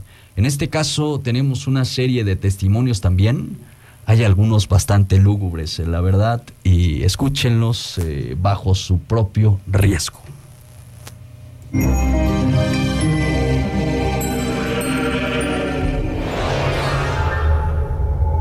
En Santa María Sola de Vega, está a unos 20 minutos de ahí trabajé en el año 2005-2006. En ese lugar, em, pues el mismo presidente de, aquella ocasión, que, era en aquella ocasión, eh, me contaba que cuando era niño eh, se veían a los niñitos encueraditos, que se reunían, eh, él y sus vecinos se reunían a jugar canicas, trompos, los juegos tradicionales de aquella época. De pronto, de algún lugar salía algún niñito o varios niñitos encuerados y poco a poco se acercaban al grupo de niños que estaban jugando. Ellos ya sabían, entonces lo que hacían era estar atentos cuando el niño estaba lo más cerca posible de ellos, todos pegaban la carrera para tratar de agarrarlo y los niñitos se echaban a reír y se, y se echaban a correr rumbo al río. Llegando al río, desaparecían.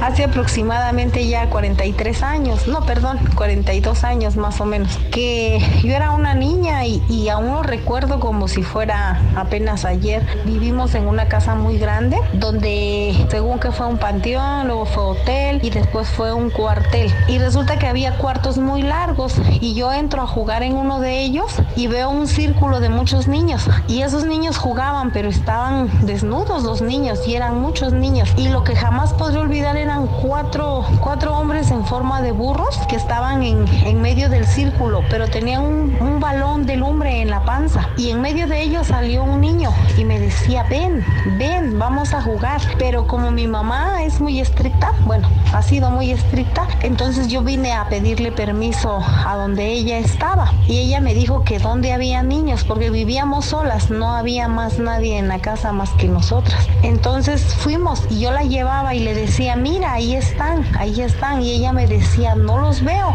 Y yo le decía, sí, mira, me están llamando, ¿puedo ir a jugar? Entonces mi mamá, pues muy asustada, agarra y me empieza a persinar y empieza a rezar. Y los niños empiezan a reírse, empiezan a reírse y a brincar. Incluso uno de ellos se me quedaba viendo enojado y, y me decía, que vengas, te digo. Pero pues yo ya no podía ir porque mi mamá, pues no me dejaba ir. Pero fue algo que me quedó tan marcado y jamás podré olvidar, pues el, el, canto de los niños, la risa. Mucha gente no cree, no es incrédula, pero basta vivir la experiencia y sí es creíble que los duendes existen.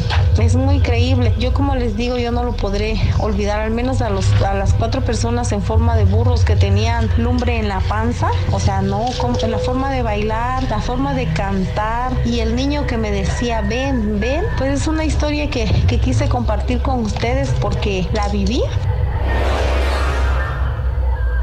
cuando mi niño tenía tres años, este, me pedía un, taco para su amigo. Entonces me llamó la atención, pues como se la pasaba más tiempo solito jugando, era único todavía, lo veía yo muy entretenido. Entonces llegué a preguntarle que qué hacía. Me decía, no, pues ¿qué no ves aquí a mi amigo? Dale, dale un taco a mi amigo. ¿Qué no lo ves? Entonces ya no lo dejábamos solo porque pues con él jugaba, porque no tenía con quién este, entretenerse. Y ahí pasaba horas, horas jugando con, con los duendes, yo digo, porque eran sus amigos. Él decía que eran sus amigos, que si no los veían. Hace como cuatro años aproximadamente, mi hijo tenía siete años en ese entonces. Yo estaba en el patio amarrando unas perras, él estaba durmiendo en su cuarto y mi esposa estaba en la sala viendo la tele. Cuando de repente las perras que tenía,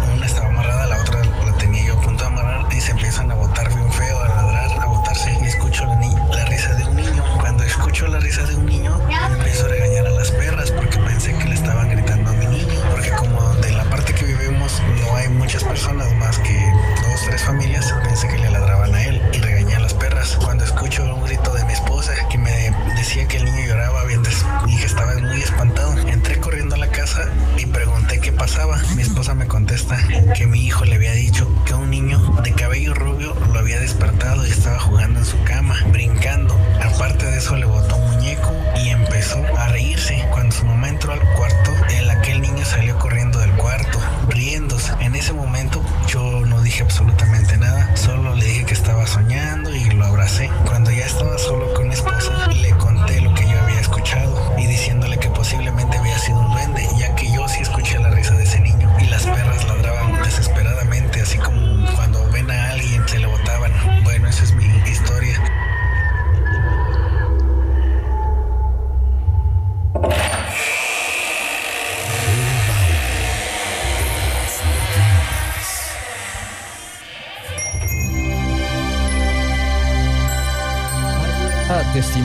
testimonios, oye, pues eh, te erizan eh, la piel eh, de manera muy intensa.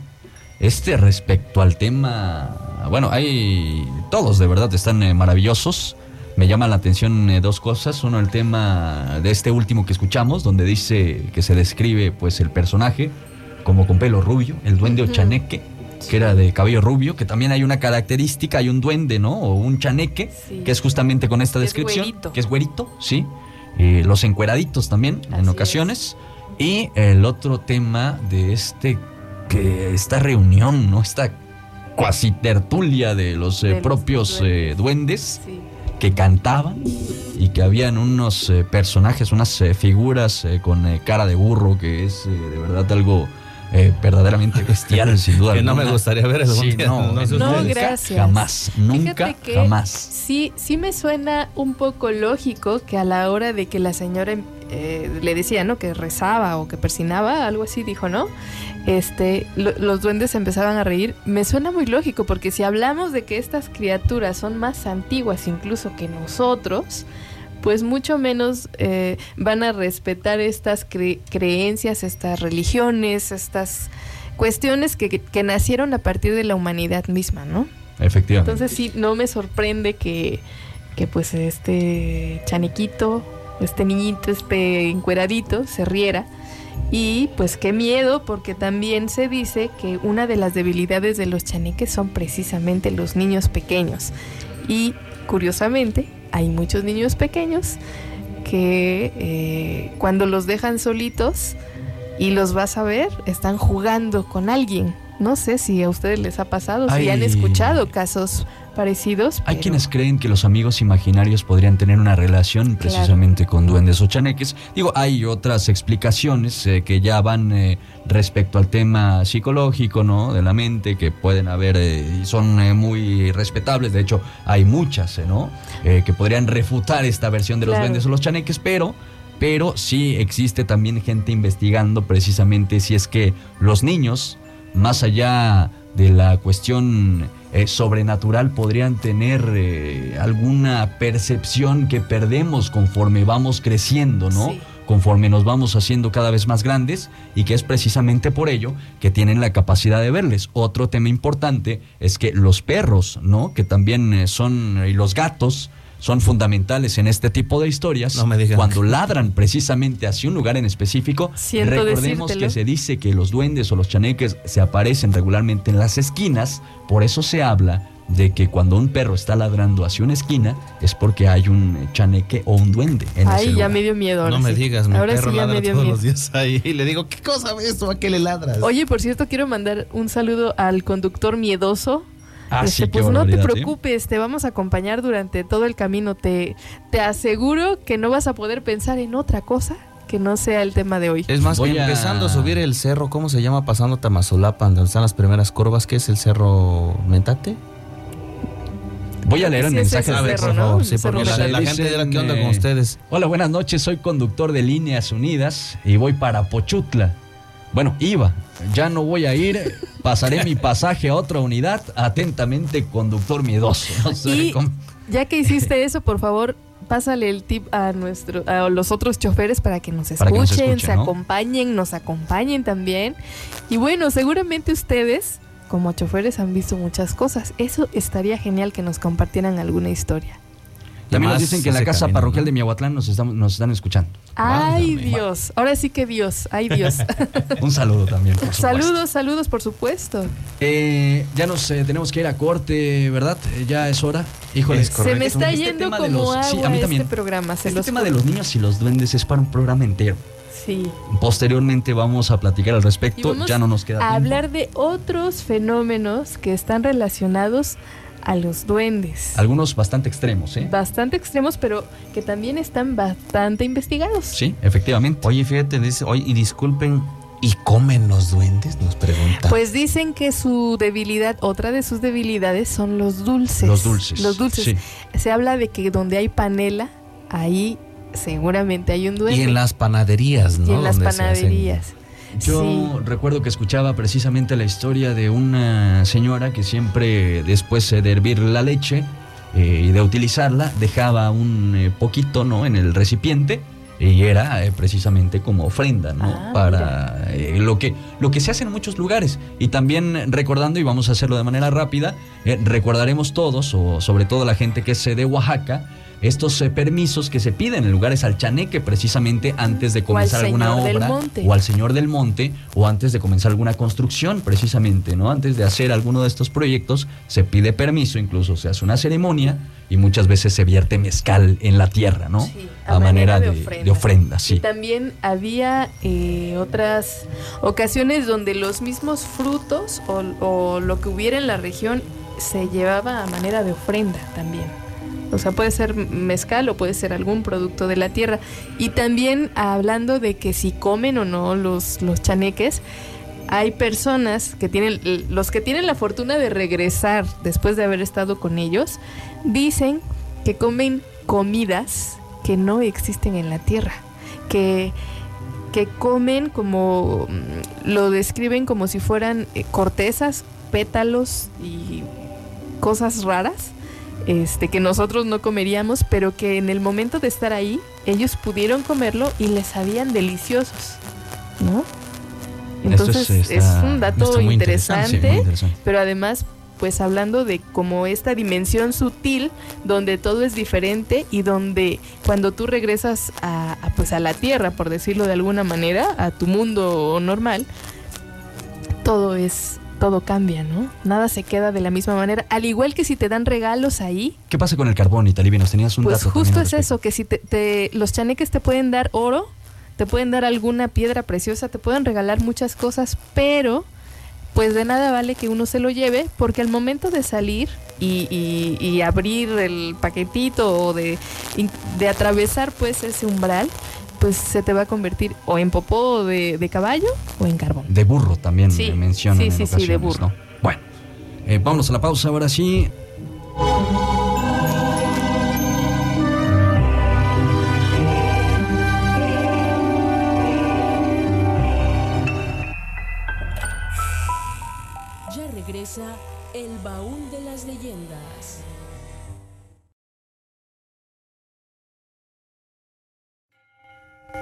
Hacer en caso de ataque de bruja?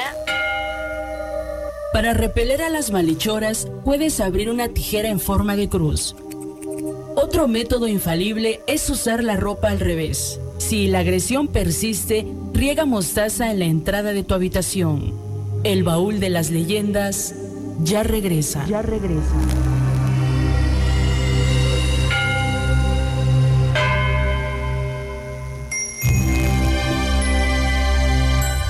Regresamos esta noche de leyenda, de tradición, de mito, de miedo también, por supuesto, al eh, baúl eh, de las leyendas. Gracias a toda la gente que nos acompaña. Ya en eh, breve daremos lectura también a lo que nos comentan a través de los mensajes de texto y en las aplicaciones, en las redes sociales. Ya estamos a punto de despedir este programa. Todavía tenemos eh, eh, alguna serie de mensajes más. Muchos. Y fíjate que me compartieron una hace unos días y esa no es precisamente un mensaje de, de texto. Es una persona que ahorita no vive aquí, radica en los Estados Unidos, pero él desapareció tres días.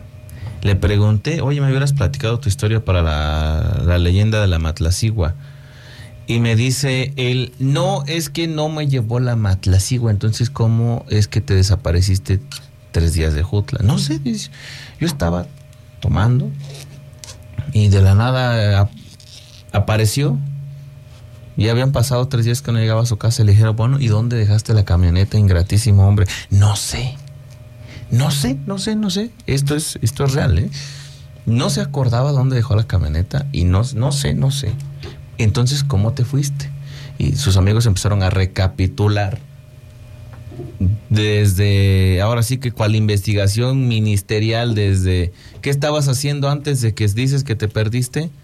Y fueron eh, tres de sus amigos, empezaron a decir, no, pues estaba en tal, tal lugar, me subí a la camioneta y empecé a manejar, ¿no? ¿Y para dónde te fuiste? No sé, yo solamente me encontré con un camino que estaba muy parejito y que se le podía pisar y yo le pisé. Tardaron casi ocho días en encontrar la camioneta que estaba por el Cerro del Labrador, a punto de irse a una como, como un despeñadero, ¿no? Qué barbaridad. Y le dije, ¿cómo llegó la camioneta ahí? No sé, ¿qué estuviste haciendo? ¿Dónde estabas? No sé, no me acuerdo. y a raíz de ahí, decía que él no quiero salir, si se le hacía por cuestiones de trabajo, le agarraba la tarde en alguna casa, él decía, no me dan una posada, por favor. No, no me quiero ir. Ya no se quería subir a su camioneta. Fue real. Bueno, Bueno, esas historias, esas historia historias que... Pues hay gente que, que se niega a creer, pero como le decimos, pues siempre lo dejamos a su consideración. Pasan cosas Pero de que extrañas. sucede, sucede, ¿no? Entonces, más vale tener cuidado. Nos escuchan en eh, San Sebastián de las Grutas. eh, muchas gracias, escuchando las leyendas en familia. Muy buena leyenda. Ay, muchísimas gracias. Muchas gracias. Muy amable. Fui muchas veces a la Sierra Mazateca y me platicaban de ellos, haberlos visto en los ríos jugando y eran niños. Deberían preguntar a los trabajadores de la carretera, la costa, ahí hay buenas historias. Cuando estaba Ica, pasaron varios casos. Ah, mira. Disculpe, ¿qué precio tienen las playeras del baúl? Y los escuchamos acá en San Miguel. 150 pesitos. También eh, para quienes quieran apoyarnos a través de ebooks hay una parte donde está la pestañita de apoyar. Se pueden suscribir y apoyar las leyendas del baúl. Se los agradecemos encarecidamente a, a la gente que ya ha apoyado. Tenemos eh, pocos, pero eh, Efectivos. ¿no? Entonces, este, a la gente que quiera seguir apoyando a este podcast y a este programa, pues eh, de verdad muchas gracias allí en la aplicación de ebooks. Desde ahí está la pestañita de apoyar, ¿no? Y eh, bueno, algunos otros mensajes, señor Román. Muchísimos. Buenas noches, muy bonito programa. Saludos desde Oklahoma. Ay, saludos hasta allá. Me llamo Ángel Pacheco, no me pierdo los programas, me fascina todo lo de terror. Quiero una playera del baúl. Regálame una. ¿Cómo le hago para que me regales una? Muchas gracias por escucharnos. Señores, buenas noches. Estamos en sintonía desde Atlanta. Excelentes programas y un saludo para Elías Álvarez de la José B. Altamirano. Gracias. Saludos. Es panadero, Saludos por hasta cierto. allá. Escuchándolos en el Llegachín, mi papá contaba que los chaneques son niños que murieron sin ser bautizados. Esto también se cuenta, Es una de las vertientes, sí. Eh, buenas noches, excelente programa. Mándenos saludos, familia Santos Canseco y familia Santiago Santos, que los escuchamos el baúl de las leyendas. Saludos para ellos. Quisiera contar una experiencia de duendes. Buenas noches, puedes mandar saludos para Jesús Cano y Aldo Cano de la Ermita que están cenando y disfrutando de la noche de Buen leyendas. provecho. Saludos, muy buena la leyenda, nos, nos comentan, no me quiero ir, señor. Nosotros no me quiero ir, señor Star, dice saludos. Buenas noches, los escucho en- desde Santa María, Coyotepec. Saludos cordiales y excelente noche. Estuvo excelente la historia. Qué bueno que les gustó. Es, es muy agradable escuchar esos comentarios, la verdad. Muy buena la leyenda del chaneque. Felicidades, amigos. Muchas Gracias, muchas gracias. ¿Cómo no van a llevarse a Marcela si el padre fue Pedro de su programa? ¿Verdad? Buenas noches, nos escuchamos en Coatequitas de Jutla. Saludos a Saludos Coatequitas. hasta allá. La leyenda Buenas perfecta para espantarse. Saludos desde la José María Morales. lo mismo pensamos, lo mismo pensamos nosotros. Eh, estamos escuchándolos en Miahuatlán, aquí en la colonia Santa Cruz, y mi marido ya no quiere salir al baño. Saludos. Saludos y para pues Lalo. salgan con la ropa al revés, el sombrero, yo qué sé, echen una panelita ahí antes de, de pasar. Son la como, panela. son como muñecos con ropa de tela y con caras de un poco siniestras, algunos y otros datos curiosos. Nos, Que eh, nos cuenten, también. claro, que nos compartan. Eh, una pregunta, ¿dónde dijeron que se encuentra el Museo de los Duendes y el Bosque? En Hidalgo. El bosque En es en, Hidalgo. eh, en En. Ixtlán de Juárez Y y, en Juárez. Cajonos. Saludos al barrio de la estación, aquí pasa chiflando un capolinudo, órale. A ver, que nos cuente qué es eso. Los escuchamos hasta Alaska. Mientras Oh, no sea a barbaridad. las caguamas, todo esto. Mientras no se- Lo mismo pensé, pero yo no lo dije. Señor Romero, ¿qué vas hoy? Es que ya es de noche. Ya es de noche. Disculpe usted este, la sed. Eh, eh, hola Tomás, mi nombre es Lucy Teresa López Hernández. Quiero una playera. Y dice, ya les dio miedo, no se vayan. ¿Y cuánto cuestan las playeras? Ah, bueno. 150 pesitos, eh, nada más. 150 pesos y no paran de llegar los mensajes. Bueno, también que tenemos saludos muy breves y muy rápidamente para el maestro Jesús Martínez, que siempre nos escucha y que está esperando su playera, también ya la encargó. También saludos para el hermano, para el brother, para Tony Palmer de Oaxaca Tiene Cultura, que siempre nos apoya, Gracias. ya sea con información, ya sea promoviendo la, la eh, compartiendo la página de Facebook del Baúl de las Leyendas, está muy al pendiente, entonces muchísimas gracias por, por todos sus aportes. A Angie Martínez también, que aparte de, ser pues escritora maravillosa del Baúl de las Leyendas, Este también es fan destacada y también nos apoya ahí con información y siempre compartiendo nuestro contenido. Está muy pendiente. Entonces, un besote y un abrazo para ti, Angie. Saludos para Aroncito, para mi mamá y para mi amada Karenina, para mi amada Anita. Le envío un abrazo, un abrazo muy fuerte. Saludos este para Sol Campos y familia, queremos playeras. Saludos. Ay, perdón. Saludos para la familia Bustamante, para la familia Cortés, para la familia Elorza y para la familia Velasco. Ahora sí, no me faltó nadie. Eh, Saludos para mis hermanos que siempre se quedan escuchando el baúl hasta que acaba. Los escuchamos Barrio del Pozo, Elías y Miguel. Elías y Miguel, qué valientes son. Nos preguntan que si más tacos todavía hay. Pues está bien, gracias. Saludos desde el Aeropuerto Internacional de México. Buena leyenda, sigan con ese excelente Ay, qué proyecto. Saludos, amigos. bonito, qué bonito. Y saludos a los amigos del barrio del Calvario. Ustedes, los del aeropuerto, que por lo regular están despiertos Sí. a altas horas de la noche, cuéntenos cuáles han sido sus experiencias, eh, pues más que nos puedan asustar, que con qué criaturas se han topado por allá. Tenemos un último par de experiencias ya para cerrar. Claro Es una de sí. invocación de duendes eh, de la maestra Marta, que le enviamos un abrazo. Ahí nos escuchan en Claro de Luna. Que también, siempre está muy pendiente del- de la página del baúl de las leyendas. Y del que tiene muchas experiencias de Así duendes. es. Vamos con eso porque ya nos tenemos que ir. Vamos y regresamos.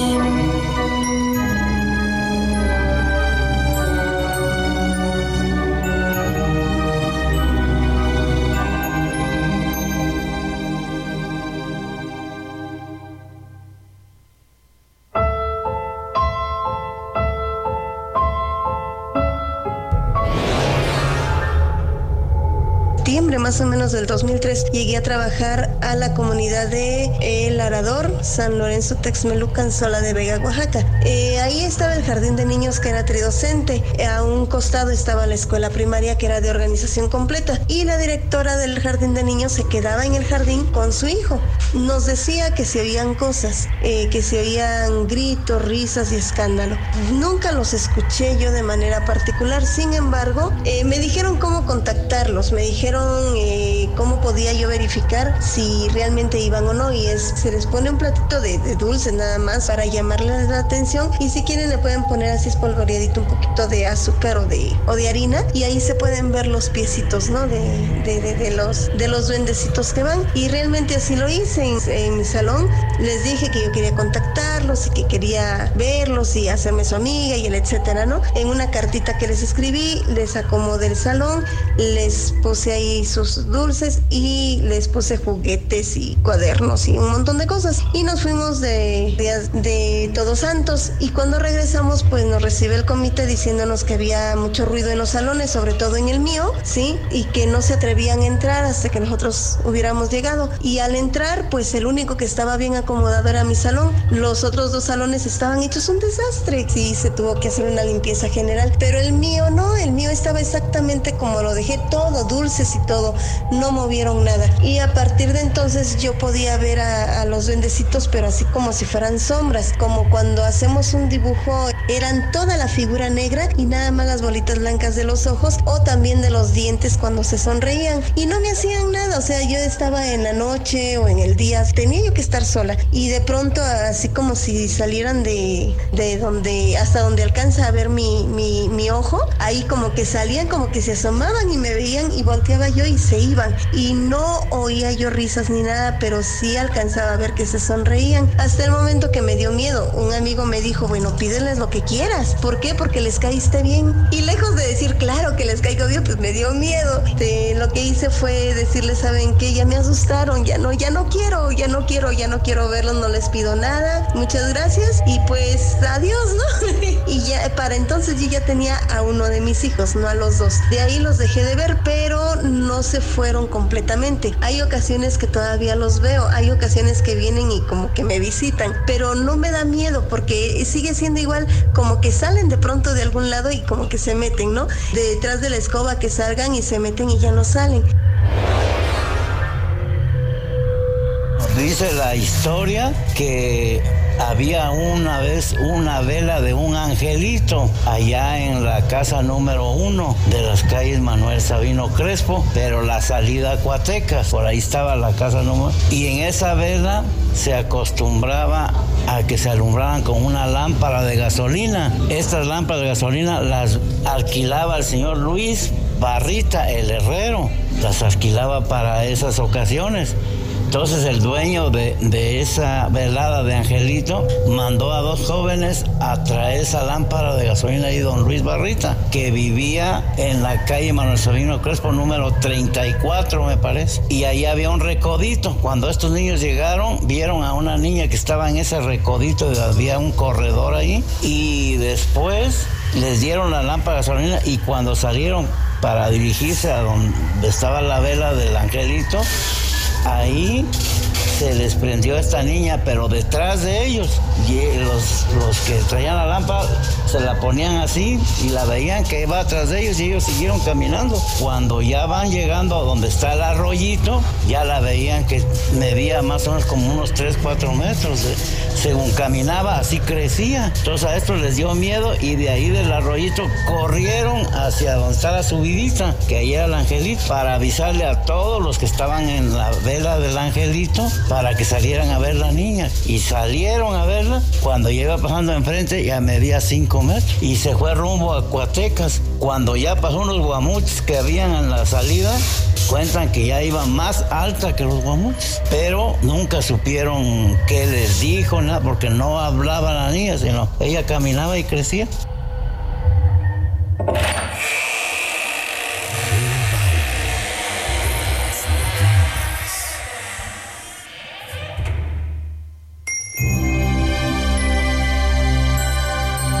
Bueno, se ha llegado la hora maldita de cerrar el baúl.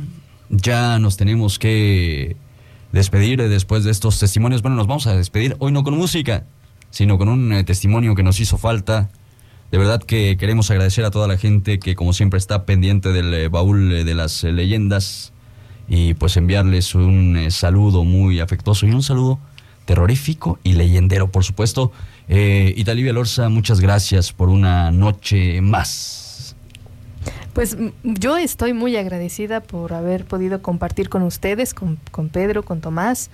Me siento muy afortunada de pertenecer a este, a este gran equipo del Baúl de las Leyendas. Yo disfruto mucho investigando, leyendo, también haciendo guiones, también escuchando es, es mi parte favorita porque es como pues como cuando por fin eh, todo cobra sentido y la magia se, se hace ahí, ¿no? Entonces, eh, la verdad es que no sé quién disfruta más este trabajo, si ustedes que nos escuchan o nosotros que estamos de este lado del micrófono. Es un placer estar en este programa y agradezco mucho el favor de su atención. Gracias por permitirnos acompañarles en la noche, por permitirnos estar con sus familias, acompañarles y bueno, eh, especialmente en esta temporada de muertos, ¿no? Tan tan significativa en nuestro estado. Muchísimas gracias, muy buenas noches se llega la hora de comprar el cempasúchil, de comprar eh, todo lo necesario para el altar, de hacer los tamales, eh, de preparar todo para esta bellísima tradición. Y de esto vamos a estar platicando también la próxima semana. Tenemos eh, tres programas ya juntitos. Con esto ya la despedida del baúl, no se los pierda, 30, 31 y primero el cierre del baúl de las leyendas, primero de noviembre. Pedro Romero, gracias. Muchas gracias. Antes quisiera terminarme los mensajes los cinco que quedan, así de rapidito. Eh, buenas noches, me tocó cuando era niño ver muchas veces las trencitas en los caballos de mis tíos, pero otra cosa que se encontraba muy cerca eran unas cosas raras que escuchaban a mis tíos decir que eran trocadas de brujas. ¿Saben algo al respecto? No, y que nos describa cómo eran, ¿no? Estaría interesante saber. Saludos para la familia García Herrera, buen programa. Muchas gracias, saludos. Eh, me tuve que salir al patio a escucharla porque mi hijo Gael le da miedo. Ay, pobre. Y ahora ya le dio miedo porque tocaron la puerta. Ay, no. saludos, a saludos, a Gael. Si nos estás escuchando, saludos. Un besote ya, ya me contaron la historia de Gael. Siempre dice... Eh, siempre que me lo encuentro me dice, Tomás, eh, ya no pongas las leyendas, Tomás, ya no quiero escuchar las leyendas, pero cuenta a su señora madre que cuando está Gael escuchando las leyendas, Eh, su mamá le dice, pues tápate los oídos o vete a dormir para que no las escuches. Y Gael dice, no, es que... Es que sí las quiero oír. es que sí Me las asusta, quiero pero me escuchar". gusta. Exacto. Saludos a Gaelito. Saludos a los del Calvario y tengan cuidado al salir porque ahí se aparece una sombra de un hombre. Luis Barrita, por cierto, mi abuelito paterno, que en paz descanse, saludos leyenderos desde la Loma de los Chilillos. Saludos. Excelente historia. Y nos dicen, por aquí le mandan un mensaje a Tomás, que invite a los tamales. ¿Cómo no? Por supuesto. O que nos inviten también a nosotros a los tamales, ¿no? Muy bien. se Nosotros eh, damos leyendas y que nos regalen unos tamales. Muchas gracias. Pedro Romero. Muchas gracias, es un placer eh, hacer lo que nos gusta y que, y bueno, lo- la satisfacción más grande es cuando ustedes dicen, ah, qué bueno estuvo. Eso es lo, lo mejor de todo esto. Muchas gracias y nos vemos el próximo miércoles. Almas errantes, se ha llegado la hora de cerrar el baúl. Nos escuchamos en la próxima sesión. No se olviden también, por supuesto, de prender las velas, de apagar las luces y escuchar el baúl, abrir el baúl para que salgan las leyendas. Nos quedamos con testimonio. Hasta el próximo miércoles.